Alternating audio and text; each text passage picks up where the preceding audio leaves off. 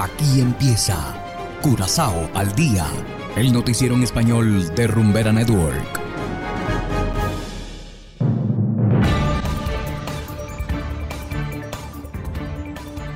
Muy buenas tardes, estimados oyentes de Rumbera Network 107.9 FM.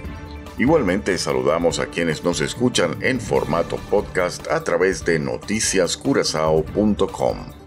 Hoy es lunes 19 de septiembre de 2022 y estos son los titulares. Nuevo récord en volumen de voluntarios en el Día Mundial de la Limpieza. Buque Groningen intercepta 1.200 kilos de droga. Jóvenes detenidos reciben la misma alimentación que los presos comunes. Y en internacionales, presidente Bukele busca la reelección en El Salvador. Esto es Curazao al Día con Ángel Van Delden.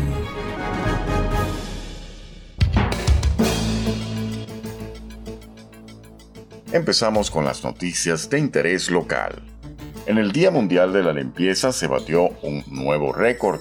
El pasado sábado, unos 3.400 voluntarios participaron en una gran campaña de limpieza realizada ese día. Hasta ahora este es el número más alto de voluntarios que ha participado en la historia de esta jornada. En total se limpiaron hasta 150 lugares alrededor de la isla. También se realizó limpieza subacuática con la participación de más de 150 buzos. En total se recolectaron más de 1.200 kilogramos de residuos. En el transcurso de la semana, los organizadores de Curaçao Cleanup darán a conocer las cifras oficiales sobre la cantidad de kilos recolectados en tierra. Y continuamos hablando de kilos, pero esta vez no de desperdicios. El buque de guerra Groningen interceptó más de 1.200 kilos de drogas el pasado viernes. Se trata de una lancha tipo Go Fast con cuatro personas a bordo que transportaba 53 paquetes. Las drogas fueron inmediatamente destruidas. Esta es la decimocuarta redada de drogas desde que el barco de la estación zarpó hacia el Caribe. La Guardia Costera ya ha incautado más de 10.000 kilos de estupefacientes en lo que va de año. Y seguimos con las noticias.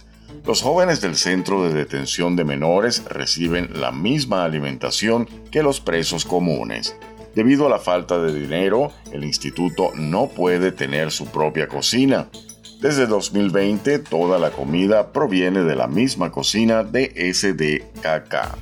Actualmente hay 18 jóvenes en el instituto JJIC, el cual puede albergar hasta 26 reclusos. Ayer el director del instituto enfatizó ante el Parlamento la importancia de una mejor alimentación, así como un nuevo edificio, personal y guardias de seguridad más calificados. Hacemos ahora una pequeña pausa y enseguida regresamos con más de Curazao al día. 107.9 Curazao. Rumbera Network. Cero copia, bebé. Es Rumbera Curazao. No hay pa' más nadie. Y es que, si eres feliz, estás aquí. Continuamos ahora en el ámbito internacional. El anuncio del presidente de El Salvador, Nayib Bukele, de postularse a la reelección aviva las opiniones jurídicas y políticas. Desde San Salvador informa la corresponsal de La Voz de América, Neri Mabel Reyes. Adelante.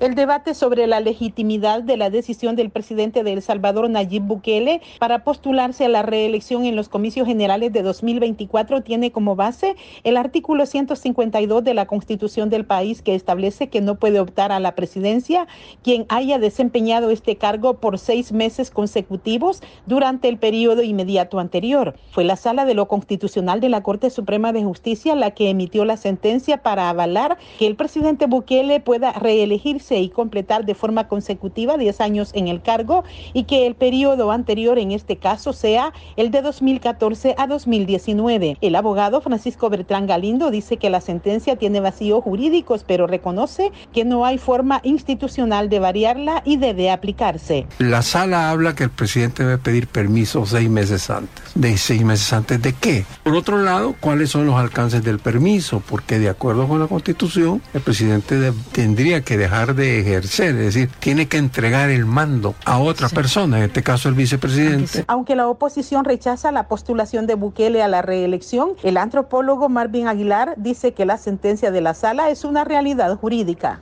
Y creeré yo que el debate es más ya político, por eso lo y ya no jurídico. Y como se trata de que quien tenga el poder coercitivo para hacer valer su posición es el que va a ganar. Más del 72% de los ciudadanos avala la reelección del presidente Bukele, pero la comunidad internacional sigue de cerca el caso de El Salvador y temen que el país pueda encaminarse a modelos de concentración de poder como lo que ocurre en Nicaragua y Venezuela. Nerima del Rey, Voz de América, El Salvador. Y de esta manera llegamos al final de Curazao al día. No olviden que pueden descargar la aplicación Noticias Curazao disponible totalmente gratis desde Google Play Store. Trabajamos para ustedes Saberio Ortega en el control técnico y ante los micrófonos Ángel Van Delden. Tengan todos una feliz tarde y será hasta la próxima. Aquí termina Curazao al día, el noticiero en español de Rumbera Network 107.9 FM.